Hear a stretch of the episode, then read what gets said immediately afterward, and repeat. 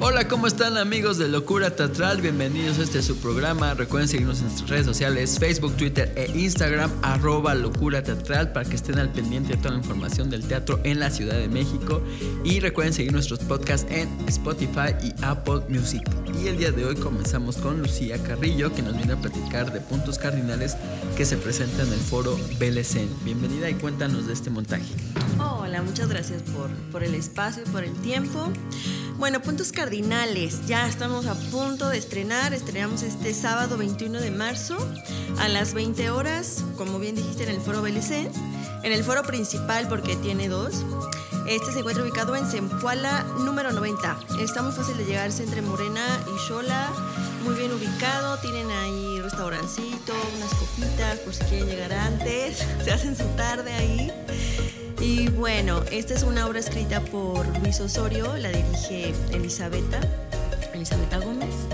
Eh, la historia, les cuento de qué trata. bueno, la, la, historia ocurre a raíz de la muerte de la malvada tía Austolia. y a partir de eso surge el reencuentro de cuatro hermanas. Entonces, a partir de la espera eh, van surgiendo historias de la infancia, eh, rencores, y bueno, se va viendo como cada, cada historia de cada hermana, o sea, el, camino que tomó y hasta todo el tiempo, hasta volver a, a ese punto, ¿no? Donde están ahora. Es una historia de familia, de lazos, de sangre, ¿sabes? ¿Cómo fue que tú te animaste a, a entrar a este proceso? ¿Cómo fue que llegaste a la obra? Este fue invitación de, de la directora.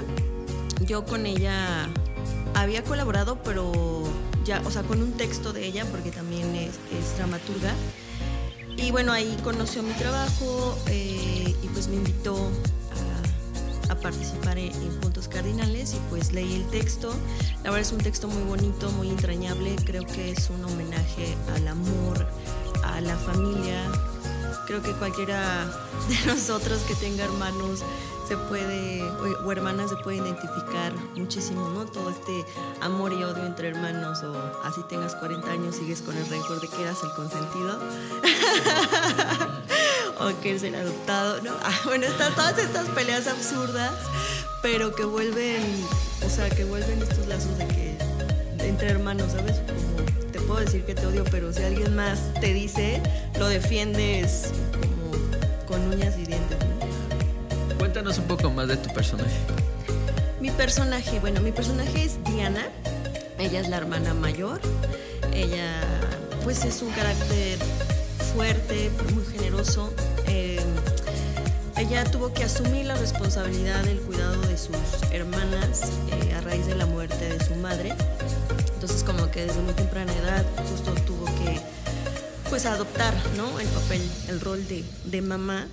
Eh, porque también, o sea, pues el padre cae en una depresión severa a raíz de la muerte de, de la mamá, entonces como que ella tuvo que, pues sí, o sea, desde muy salir adelante con, con, sus hermanas. Uh -huh. Y bueno, a ti, bueno, ¿por qué crees que son importantes? ¿Por qué es tan entrañables estos tipos de dramas familiares? ¿Por qué la familia sigue siendo como esta base o algo importante en nuestras vidas?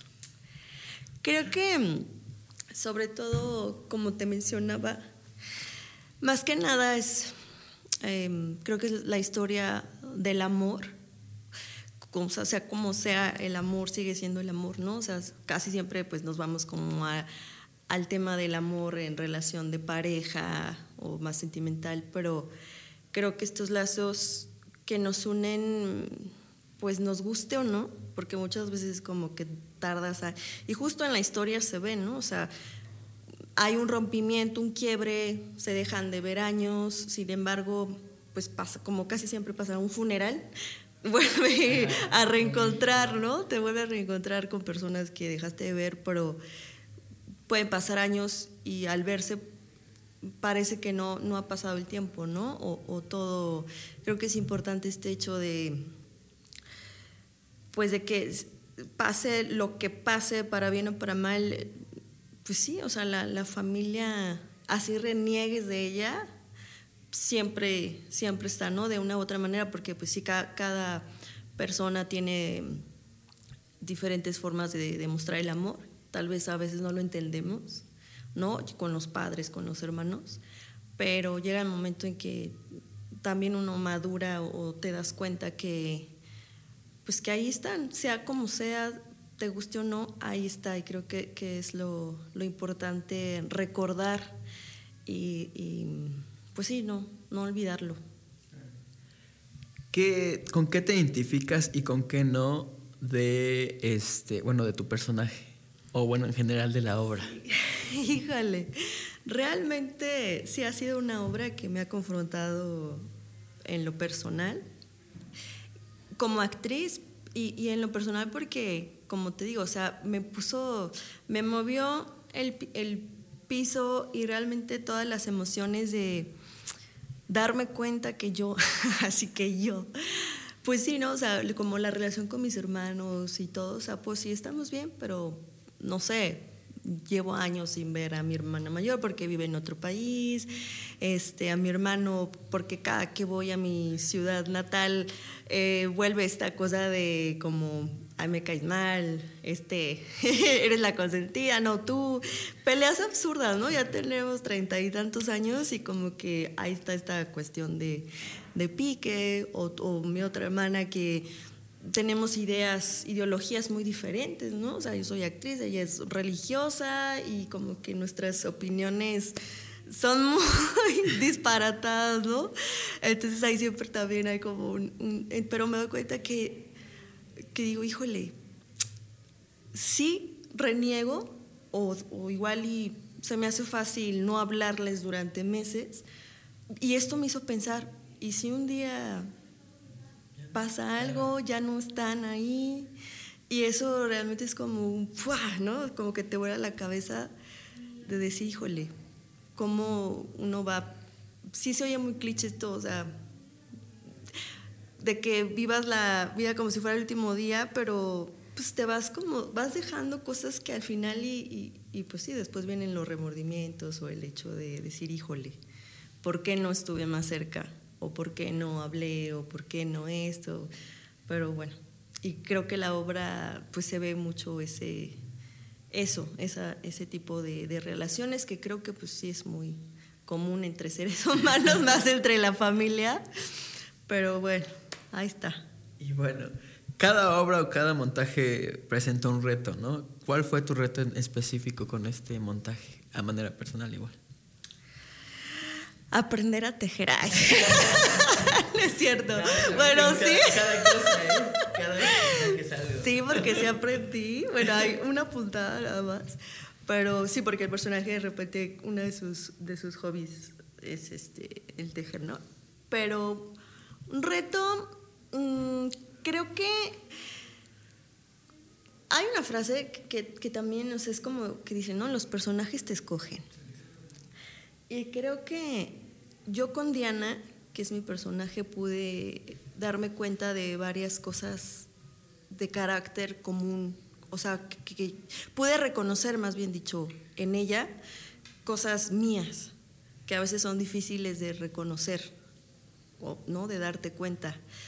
Y creo que este hecho de, uy, híjole, se me hace que yo también hago, o yo soy así, o yo también hago mis, o sea, como que pongo esta barrera, es creo que es lo, lo difícil, pero al final de cuentas creo que también es lo, lo bonito o, el aprendizaje que te deja, como el descubrirte a, a, ti, bueno, en este caso a, mí misma e, en ella eh, y con la confrontación, ¿no? De decir, ay, no. Obviamente uno nunca juzga, no, bueno, yo no juzgo a los personajes, menos los que me tocan, pero de repente sí dices, ay, jole, esto o el otro, pero después digo, ay, tal vez así soy yo también. y eso es difícil, pero a la vez también es padre, o sea, como descubrirte en los personajes. Claro. Y bueno, pues ya nada más el comercial, dónde, cuándo y redes sociales para que el público asista. Sí. Bueno, vamos a estar seis sábados a partir del 21 de marzo al 25 de abril, creo que es el último sábado. Hay seis funciones a las 8 de la noche como ya mencionamos en el foro Belecen, eh, que está ubicado en Zempoala, número 90, creo que es Colonia Narvarte, o la del Valle, no, estoy segura, una de esas. Eh, Metrobús, queda muy cerca del Metrobús este, Etiopía o Centro Scop o el metro también Etiopía, creo que son los más, los más cercanos. Eh, ya dije a las 8 de la noche. sí, pueden comprar sus boletos por Boletópolis en línea. Si los compran el lunes, secreto, ah, este, pueden, se los dan a dos por uno. Entonces, ustedes pueden comprar cualquier lunes, en todo Pues seguimos, amigos, y estamos con Norma Cris, que nos viene a platicar de los colores de la bruja y el gran libro de cuentos que se y que está dos por uno. en la sala pues, este es tu espacio cuando quieras regresar. Ah, y cuéntanos. Hola, buenas tardes. Muchas gracias por la invitación. Yo súper contenta de estar aquí con ustedes. Y pues sí, nos estamos presentando todos los domingos de marzo, 11.30 y 1.30 en la sala Víctor Hugo Rascón Banda. Esto se encuentra en Héroes del 47, número 122, donde están todos los teatros de la SOGEM, Enrique Lizalde, Usigli. Ahí estamos todos los domingos. Cuéntanos de qué va. Cuéntanos un poco más de qué va. Pues mira, la obra es una eh, obra para toda la familia, es una recopilación de cuentos clásicos eh, llevados a escena de una manera mucho más divertida, es decir, eh, a pesar del tiempo y de lo clásicos que puedan sonar, el, tema, el, tema sigue siendo lo de hoy, me explico. por ejemplo, manejamos cuentos como El Patito Feo, que bueno, maneja un tema súper actual que hoy se le llama bullying. ¿Me explico? Y que entonces ya existía y, por ejemplo, bueno, a nosotros nos parece que el bullying es terrible en, el, en la escuela, en el trabajo, pero me parece que el peor es el, el que existe en casa, ¿no? Y que no solamente está ahí, sino que eh, los papás fomentamos esto, ¿no? Al decirle a los mismos hermanos, apodarlos, etcétera, y decir, ve, y dile a tu hermano el gordo que baje y así. Y se nos hace como muy natural y común, pero en realidad no lo es. Entonces, tratamos eh, en este cuento ir, eh, ir al rescate de los valores. ¿Cómo fue que se te ocurrió? ¿Cómo fue el proceso de llegar a esta obra? Pues esto nace, somos una compañía chiquita, somos una compañía bebé casi, tenemos cinco años apenas. Este es el proyecto que estamos manejando. No hemos tenido el tiempo de montar algo más increíblemente, lo cual nos satisface también porque quiere decir que bueno que el proyecto va caminando bastante bien y bueno nace la idea de eh, había un maestro que yo tenía que me decía, bueno, si quieres trabajar y trabajar siempre, genera tu propio trabajo. Entonces así nace Sentir México Teatro hace cinco años. Y bueno, yo me he dedicado siempre a la actuación seria, por así decirlo, y la verdad es que a veces es un poco mucho.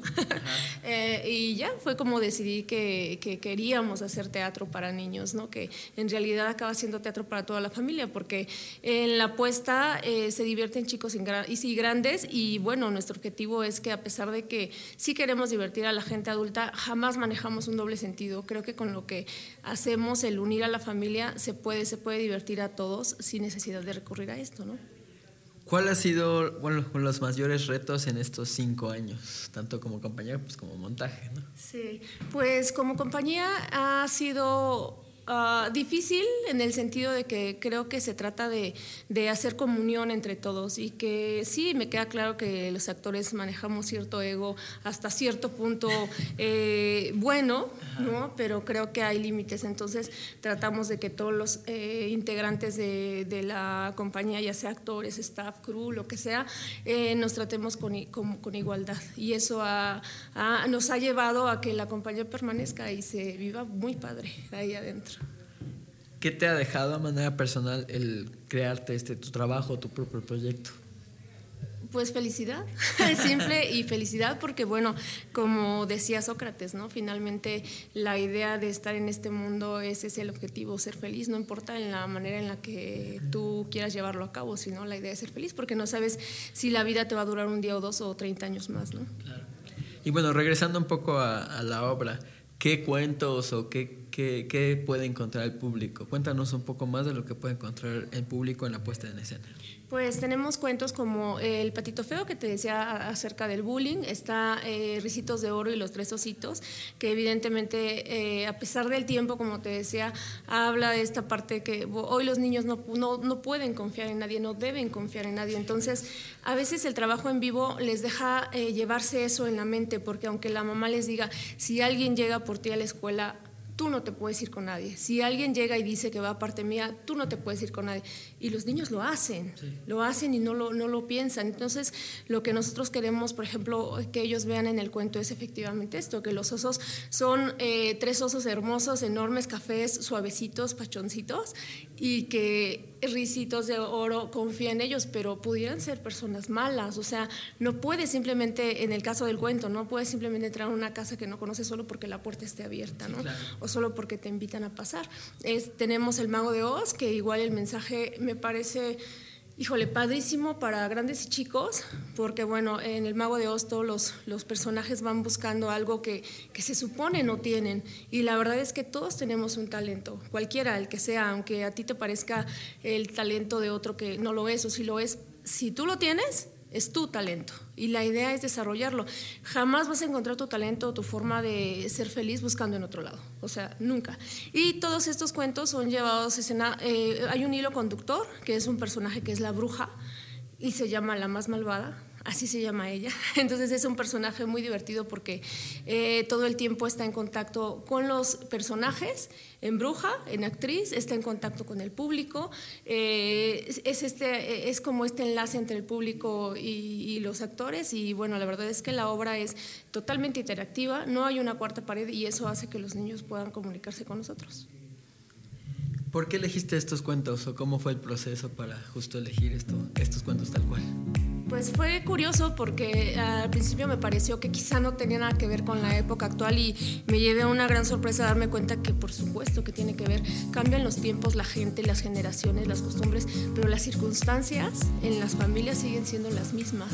Entonces, eh, por eso, por eso más que nada me, gustó como la idea, el, que la gente se dé cuenta que a pesar del tiempo, los peligros, las dificultades o los beneficios siguen siendo los mismos pues ya nada más el comercial, dónde cuándo, redes sociales para que el público asista. Sí, sí, sí, estamos en todas las redes sociales como Sentir México Teatro, Facebook, Instagram, eh, Twitter, estamos en YouTube también, aparecemos como Sentir México Teatro o como Los Colores de la Bruja y el Gran Libro de Cuentos y vamos a estar todos los domingos 11.30 y 1.30 en la sala Víctor Hugo Rascón Banda y esto se encuentra en Héroes del 47, número 122, Alcaldía Coyoacán. Y bueno, tenemos un número telefónico, ¿sí? que es 55 32 67 34 29. Ahí pueden reservar o pueden comprar sus productos en taquilla.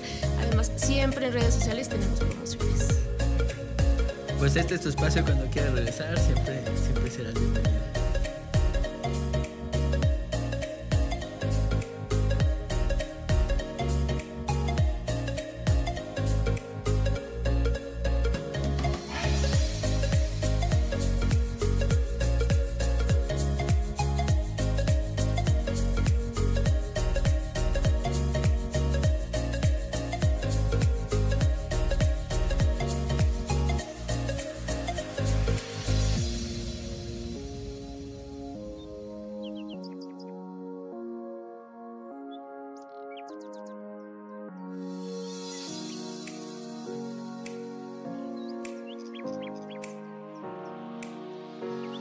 Y pues ahora seguimos con Teatro Infantil y ahora vamos con Pablo de Silva que nos viene a platicar de El Principito.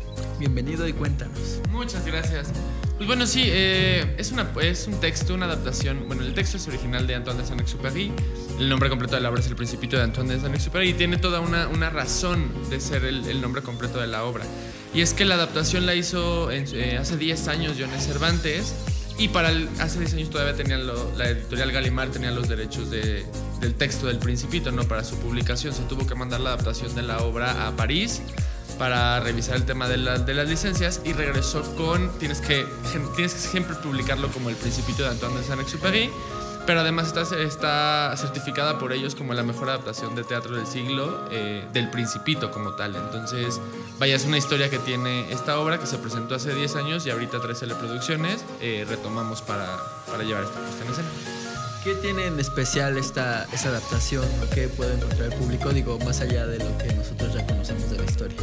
Creo que la forma en la que Jones Cervantes abordó el texto del Principito y cómo está eh, adaptado hacia, hacia, hacia, la puesta en escena es lo que la hace todavía más mágica. Vaya, está muy enfocada hacia la parte del amor, tiene mucho enfoque hacia la parte de la rosa, el zorrito, eh, la parte de la muerte y demás, que bueno, todo el mundo conoce o debería conocer ya el, el texto del Principito. Vaya, es el segundo libro más leído del mundo, a pesar de que apenas tiene menos de un siglo de publicación.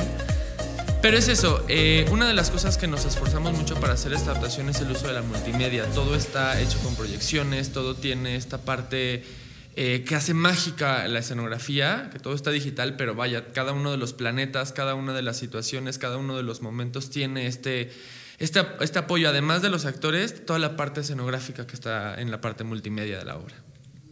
¿Por qué crees que, bueno, esta historia en especial sigue siendo, pues, ojalá sí que nos llama tanto la atención como público, se siguen haciendo adaptaciones, o se sigue como contando? ¿Por qué, ¿A qué crees que se deba?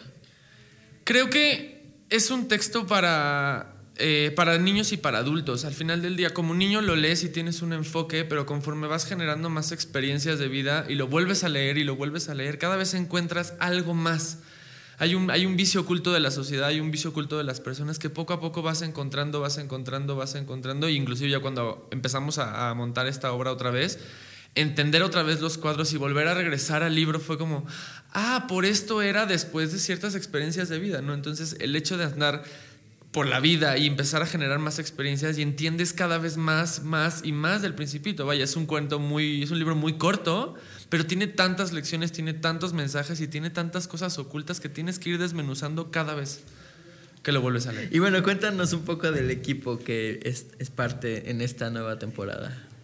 En esta puesta en escena, bueno, Diego Hinojosa es el quien interpreta el personaje del Principito. Joné Cervantes, que es el dramaturgo y director de la obra, interpreta al aviador. Karina Ábalos hace principalmente la rosa, pero vaya, ahí hace la mujer de negocios, hace el vanidoso, hace la serpiente. Y Vladimir Terrazas, que le toca interpretar al zorrito, pero también hace al rey, al bebedor, al, eh, es el rey, el bebedor, el farolero. Y vaya, son diferentes personajes, son cuatro actores en escena, pero está casi todos los personajes que están en el libro del, del Principito, llevados poco a poco hacia este viaje. ¿Cuáles han sido los retos para producir o llevar a cabo esta, esta temporada en específico? Retomar el texto en sí es un reto. ¿Por qué? Porque hace 10 años hubo una gira por Argentina, por Colombia, República Dominicana, hubo temporadas aquí en la Ciudad de México. Entonces, de ser una obra con otro, otro equipo de producción eh, que está, en el que estaba involucrado también Jones Cervantes, que le tocó también interpretar el aviador en aquel momento, pero que no lo dirigió volver a, retomar el texto 10 años después, 8 años después de la última función de esa, de esa compañía y decir es que tenemos que hacerlo todavía más grande y llegar más lejos de lo que ya llegó el texto. El texto ya tiene una historia, pero la producción como tal, el equipo que estamos formando ahorita, estamos todavía volviendo a crecerlo, volviendo a formarlo, volviendo a construir el, texto. Y es eso, es para mí como, como parte del equipo de producción, es este reto de es que tenemos que lograr impactar todavía más de lo que ya, porque el principito lo tiene que conocer el mundo entero. ¿Por qué, ¿Por qué decidieron retomarlo? Y sobre todo, bueno, a ti, a manera personal, ¿cómo te toca el principito o cómo te toca la historia de, de este personaje? Creo que lo que te mencionaba, el principito tiene tantos mensajes ocultos que yo cada vez que lo leo digo, yo lo leí cuando tenía ocho años, me lo leí en tres horas y dije, es que esta historia es fascinante, pero en su momento creo que no entendí del todo el texto, ¿no? Lo retomo en la, en la, prepa, en la prepa y entonces es, ok, hay otras cosas que no entendía, de dónde viene esto, hay cosas que todavía no vivo. Y ahorita, 10 años después, es, ¿por qué? ¿Por qué no entendí el texto? ¿Qué pasa? ¿Por qué cada vez que, que te vuelves a encontrar con él hay algo más? Y cada función que yo, cada ensayo, cada cosa, yo había algo distinto que digo, esto me mueve de otra forma. Ya hemos montado esta, eh, tuvimos unas funciones especiales en Celaya en septiembre y ahorita Yoné decidió, vamos a volver a, vamos a volver a construir ahora para, para, para Marqueteatro, vamos a volver a construir algunas escenas. Y las cambió y cambió algunos enfoques y dije, ¿por qué esto no lo entendí hace tres meses? ¿Por qué tiene que contármelo tantito distinto y ya me impacta de otra forma? Entonces creo que es eso, el principito cada vez que la ves, cada vez que te encuentras, tiene algo más que cada quien, se, cada quien se lleva ese mensaje. A lo mejor hay una escena, hay un cuadro que te, que te impacta más y es lo que recuerdas del texto, ¿no? Pero te lo vuelves a encontrar y ahora es otra cosa, y ahora es otra cosa, y ahora es otra cosa. Y bueno, pues ya nada más el comercial, dónde, cuándo, redes sociales para que el público asista. Vamos a estar eh, domingo 15, 22 y 29 de marzo y el 5 de abril en Marqueteatro. Son las funciones a las 12. Eh, Marqueteatro está en Coahuila 105, en la Roma Norte, en la alcaldía Cuauhtémoc. ¿Y redes sociales?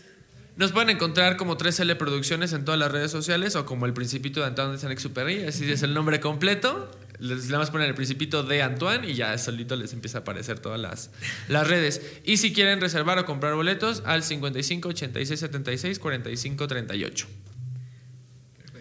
Pues igual este es tu espacio cuando quieras regresar, igual siempre serás bienvenido.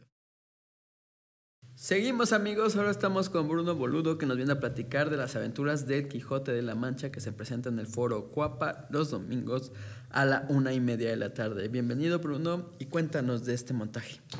¿Qué tal amigo? ¿Qué tal? Buenas, muchas gracias por, por, por, invitarnos, de verdad es un placer estar con ustedes. Pues mira, te platico, este, mi amigo, que afortunadamente tenemos la, la, dicha de poder este, empezar a trabajar este, este proyecto que teníamos ganas de hace muchísimo de hacerlo, que es una obra en teoría infantil, que es Don Quijote de la Mancha, sin embargo, este, una, un resultado eh, que ha sido bastante bonito por parte del público es que el 90 o 99% del espectador que nos ha ido a ver han sido adultos, ¿no? Entonces es una cosa bien bonita, bien hermosa. Y fíjate que también te das cuenta de otra situación que es bien padre, que es eh, en la cual de repente perdemos un poquito la, esperanza acerca del futuro de México, sobre todo con nuestros niños, de que se la pasan en los videojuegos, ya sabes, que es este, muy normal.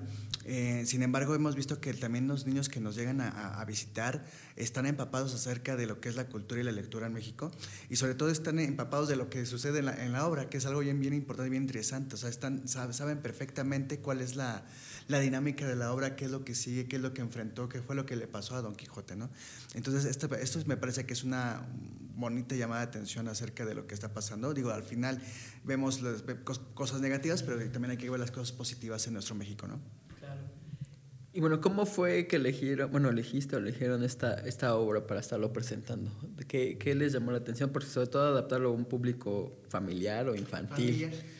Fíjate que, eh, obviamente, tanto Mario Rendón, que es el que hizo la adaptación, como el equipo completo de Coturno, decidimos hacer una, una, un, una, una apuesta. Eh, anteriormente estábamos trabajando en teatro infantil eh, o para niños, familiar, con Hansel y Gretel, lo cual nos dio un resultado bastante bonito por ser un clásico. Eh, hizo una adaptación Mario Rendón también acerca de esta obra, con una, con una temática también, con un mensaje muy bonito que era acerca de los derechos de los niños. Y este, duramos cerca de dos años en temporada sin parar en el Foro Shakespeare, lo cual obviamente nos dio muchísimo gusto, pero obviamente teníamos que refrescarnos, ¿no? Y este, empezamos a buscar qué era, qué era lo que nos hacía falta también para, para para levantar este, la, la, la, cultura, porque digo, de alguna u otra forma todo teatro es cultura, pero bueno, en este caso una, clásicos, clásicos sobre todo. Eh, entonces, eh, hicimos, fíjate, tuvimos la, la, fortuna de hacer anteriormente Don Quijote de la Mancha en un festival cultural por parte de Secretaría de Cultura hace algunos años. Presentamos esta misma obra, eh, un poquito más corta, la cual tuvo un éxito que no esperábamos. Realmente el público reaccionó. O sea, cuando esperábamos o, o pensábamos, teníamos el temor, tanto los, los este, patrocinadores como, como el equipo de trabajo, eh, que, que, iba a ser algo que no iba a aceptar tan fácilmente el público, porque además era en, la, en, la, en, en plazas, en plazas okay. este, cívicas, Xochimilco y todo esto, que este, pensamos y pensaban que iba a ser, híjole, Quijote les va a aburrir. Sí, les va a aburrir, se van a ir. No, no, no, al final estaba atascado de gente, afortunadamente, y muertos de la risa, porque además lo llevamos a una comedia fina, en la cual este, tanto el niño se divierte como el adulto se divierte, ¿no? Y fue padrísimo. Entonces, en ese momento decidimos ya, ok, tenemos esta constancia de que sí puede funcionar, nunca le habíamos hecho realmente como para teatro, y eh, temporada más bien, perdón, y, y, bueno, fue cuando decidimos hacer Don Quijote de la Mancha. Es, es, hicimos un tratado del, texto nuevamente. vimos que podíamos corregir, agregar, y gracias a la mano también, este, la pluma de Manuel Rendón, que fue la que, que nos, nos, nos, está guiando sobre este camino, ¿no? ¿Cuál fue tu reto como director en este montaje? El reto. Fíjate que el reto más, eh, eh, más difícil es eh, poder encontrar,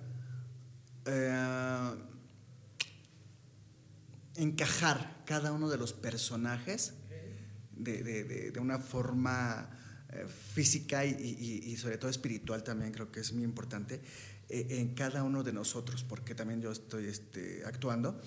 Y nos costó, en, hicimos mucho trabajo de lectura, pero mucho, mucho trabajo de lectura. Eran horas y horas y días y días de, de, puro trabajo de lectura en la cual teníamos que encontrar precisamente la voz, el que te sintieras, el que escucharas, el que cerrar, cerrar los ojos y saber que realmente estabas encontrando el camino para encontrar tu personaje. Y ya después de eso, o sea, ya que encontramos esta espiritualidad en el personaje, que en este caso que Mario Rendón, que también está haciendo el Quijote, lo está haciendo de una manera maravillosa además, lo ves este, ya dibujado, ya eh, abriendo los ojos y lo ves dibujado con sus bigotes, todo es Don Quijote. O sea, de verdad está flaco, flaco, flaco. Y de verdad es Mario Rendón. O sea, de verdad es Mario Rendón. Alto además. Eh. Sí lo conoces. Sí, claro. Es una cosa extraña. Es, es Don Quijote. De, verdad tal cual. Y de verdad que además la voz, este, la, la plus que tenemos, fíjate que más allá del trabajo que fue este, esta parte, que fue el, hecho de encajar cada quien en su personaje de una forma bonita, este, tenemos un plus que estamos haciendo música en vivo. Hasta estamos, eh, estamos haciendo música en vivo, es bajo los arreglos musicales de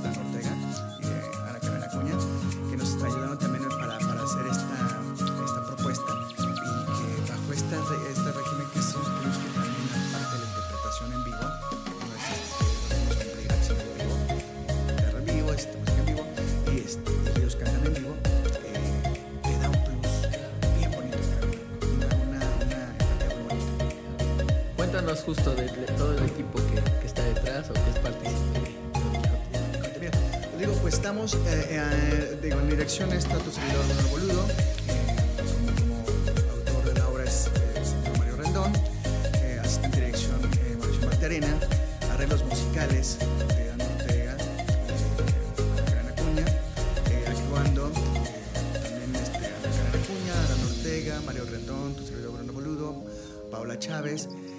Y eh, eh, diseño gráfico, Claudia, el apellido.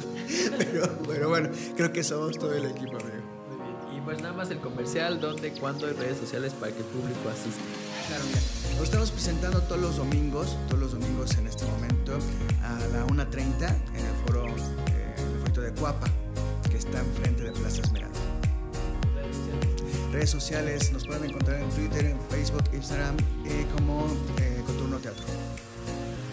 Pues muchas gracias. Bueno, este es tu espacio cuando quieras regresar. Siempre serás bienvenido. Y por nuestra parte es todo por el, día de hoy. Recuerden seguirnos en redes sociales: Facebook, Twitter e Instagram, arroba locura teatral. Muchas gracias a Chanel por ayudarme en todo. Mi nombre es Rodrigo Brastegui y nos estamos escuchando.